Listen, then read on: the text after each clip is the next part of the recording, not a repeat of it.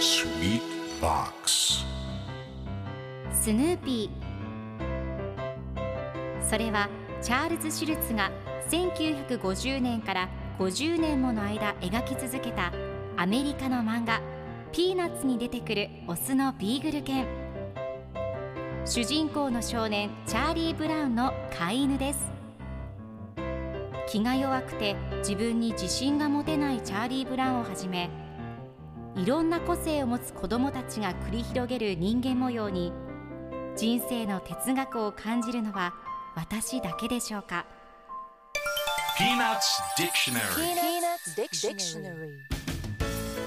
Peanuts Dictionary このコーナーではスヌーピーを愛してやまない私高木マーガレットが物語に出てくる英語の名台詞の中から心に響くフレーズをピックアップこれを聞けばポジティブに頑張れる。そんな奥の深い名言を分かりやすく翻訳していきます。それでは今日ピックアップする名言はこちら。That's not unusual. That's not unusual. 珍しいことじゃないよ。今日のコミックは1982年7月9日のものです。チャーリー・ブラウンとサリーが一緒におしゃべりをしています。サリーがお兄ちゃんの犬が玄関で泣いているよと言うとチャーリー・ブラウンがそれは珍しいことじゃないよ。ほとんどの犬が玄関付近に立って泣くんだと答えます。するとサリーがスヌーピーを見ながらハンカチを持ってと聞きます。スヌーピーは他の犬と違ってしっかりとハンカチを持って泣くんですね。では今日のワンポイント英語はこちら。Unusual 普通ではない珍しいという意味です。